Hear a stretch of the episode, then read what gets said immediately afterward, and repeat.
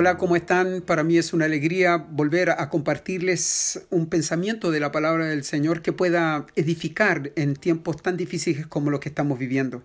En estos tiempos difíciles se ha apoderado la incertidumbre. ¿Qué es incertidumbre? Es algo impreciso, es algo borroso, algo limitado, algo oscuro. De alguna manera se ha apoderado una nube oscura sobre nuestra generación y nuestro tiempo producto de esta pandemia que ha ocasionado una terrible incertidumbre en todos los niveles eh, sociales, culturales y económicos. No sabemos qué va a pasar, no sabemos cuándo va a terminar. Y eso ha creado una incertidumbre en todos los aspectos, porque hay oscuridad, porque no nos deja ver un futuro claro. Cada vez es más incierto nuestro futuro, nuestra economía, nuestras familias y nuestra educación. ¿Será por eso que cuando Jesús visitó la tierra dijo yo soy la luz del mundo? Ahora, este es un mensaje de mucha esperanza. Y esto es lo que quisiera compartir con todos ustedes. Jesús es la esperanza del mundo. Y de seguro cuando Él vino se dio cuenta que de tiempo en tiempo el ser humano entra en estados de oscuridad, de tinieblas, y que por esa razón él vino para alumbrar en este mundo, para que podamos tener un faro de guía. Y no solo eso, sino que también la luz de Él pueda entrar en nuestros corazones. Sí, señores, estamos en un mundo incierto por causa de esta pandemia. Muchos se preguntan, ¿cuánto va a durar? ¿Cuándo se va a acabar? Y la verdad es que no sabemos cuándo va a ser. Pero una cosa es cierta, que todo lo que pasa en esta tierra, lo que comienza, termina. Así lo dice la palabra del Señor. Mateo capítulo 24, verso 35 dice, el cielo y la tierra pasarán, pero mis palabras no pasarán. Si hay algo que perdura en el tiempo son las promesas. Si hay algo que perdura en el tiempo es la luz. Sí, señores, es la luz de Cristo. Por eso, hoy yo quiero enseñarles a ustedes lo que dice la Biblia. No sabemos cuándo va a terminar esta pandemia, ni los efectos de ella.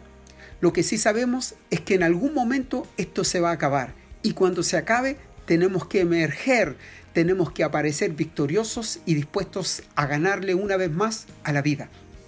Y no hay otra forma que atravesar estas tinieblas. No puedes hacerlo en oscuridad, tienes que hacerlo en la luz de Cristo. Por eso Él se levantó como un faro en medio de la tormenta.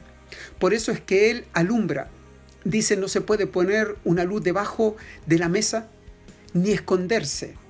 Una luz tiene que levantarse y brillar y así se levantó el Señor. Fue crucificado y clavado en una cruz levantado en alto para que todos lo pudieran ver. Él es la esperanza para el mundo, Él es la esperanza para la vida incierta, porque en Él hay seguridad. Por eso el libro de Hebreos, verso 12, capítulo 12, verso 2, nos invita a lo siguiente. Dice, pongan los ojos en Jesús, porque Él es el autor y consumador de nuestra fe. Pongan los ojos en alguien que pueda guiarlos, en alguien que pueda enseñarles a atravesar este camino tan incierto, inseguro, lleno de tinieblas, pero si ustedes ponen los ojos en Él, Él los va a llevar de un estado a otro, porque cuando se acabe, entonces veremos la recompensa del Señor. Porque Él es la luz, entonces Él llenará todo nuestro corazón también de luz. El Salmo 36, verso 9 dice, porque en ti está la fuente de vida y en tu luz vemos la luz.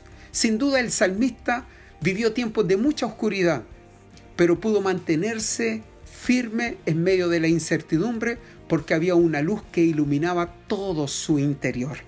Sabes, hay cosas que fuera de ti se están oscureciendo, pero lo que nunca debes oscurecerse es tu corazón y tu alma. Porque si hay algo que vino a hacer Jesús, es sanar nuestro interior, sanar nuestro corazón y sanar nuestra mente. Por eso, confiemos en Dios, confiemos en Jesús. Él es el autor y consumador de nuestra fe. Pongamos toda nuestra mirada en Él y permitamos que Él nos guíe en este camino tan oscuro. Hoy no vemos nada, pero vemos una luz. Y al final de esa luz veremos la recompensa. Soy Gerardo Padilla, pastor de FBN aquí en Valdivia.